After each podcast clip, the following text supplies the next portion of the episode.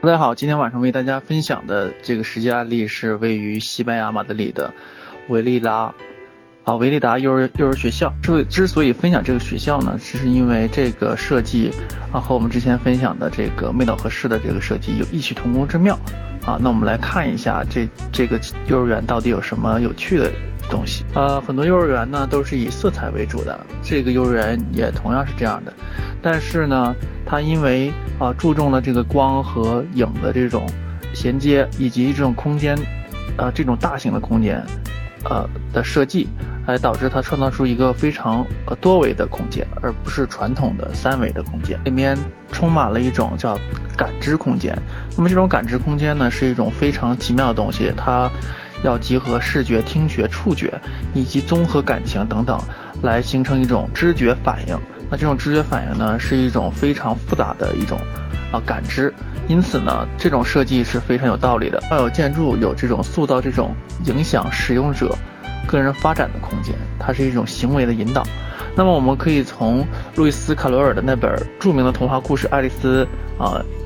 啊奇境漫游记》里面，可以对比出这个工这个设计啊，它有很多东西是跟它异曲同工的。啊，首先它的采光是通过中庭的引导，那这种设计呢，跟味道合适做的二十一世纪金德美术馆的使用方法是相似的。那因此呢，我觉得这个案例是特别有趣的，可以来跟大家分享一下。那它的天窗采光呢，都是通过天窗来解决的。那大家可以从图片中看出，一个一个带颜色的，这个是属于天窗，是一个圆形洞口，它很深，有两米深。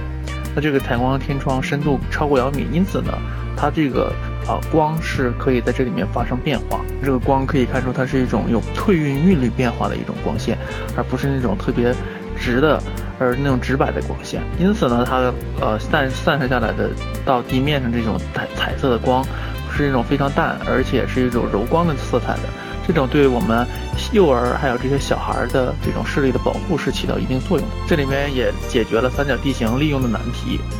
呃，可以把这个避免这个学校的投影投射在操场上，这样操场上是可以有足够的采光的这种位置。然后呢，通道呢也可以引导孩子上屋顶上去玩耍。那这种这个屋顶平台作为操场，这是一种非常大胆的设计，至少在国内我们是很少来见到的。可以看到绿色的洞口的这个地方有圆圆洞，这种圆形呢是孩子特别喜欢的，因此在这里面有很多的圆形的设计。呃，随处可见的这种可以随处可见的座位，还有一些呃窥视的感觉，小孩是特别喜欢窥视和一种这种仰视俯视的交互。那这种交互呢，是满足他们的好奇心，因此圆形是啊儿童特别喜欢的。我们也从这个屋顶的鸟瞰图可以看出，这个它的这种结构也是把柱子做的非常的细。可以看到它门口的位置做了很细很细的柱子，把原来粗的柱子打散成细柱。做法呢可以使建筑变得很轻盈，而且它的这个外立面我们可以看到用的都是一种慢反射光，里面应该是，呃，就是除了玻璃以外做的是磨砂处理。这样的话，这个光芒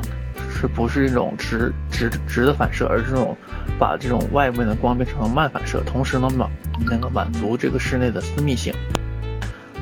那么我们也可以看到，它圆形的中庭中间还种了一些树，这种自然将自然的这种景观引入到室内，这是一种非常棒的设计。呃，狭长的这种空间，我们可以看到有一个坡道，小孩穿红色衣服的小孩在奔跑的这个坡道，它是有非常具有引导性的。这种空间呢，竖向的很高，因此呢，就是往上爬的时候，它是越来越越来越闪，然后越来越亮，这就有一种用光来进行引导的这种措施。我们也看到它的景观也是多元化的啊，不光是一层有这种景观，它也是可以把它放射到二层，还有它的屋顶来进行这种摆布。因此呢，这个学校是做的非常的有趣味性。尽管它不是一个大师来做的，但是他做的这个幼儿园是非常具有梦幻色彩和一种奇丽、奇幻的绚丽的这种童话色彩的一个设计。因此呢，今天为大家介绍的这个西班牙的这个位于西班牙马德里的这个设计，就给大家介绍到这。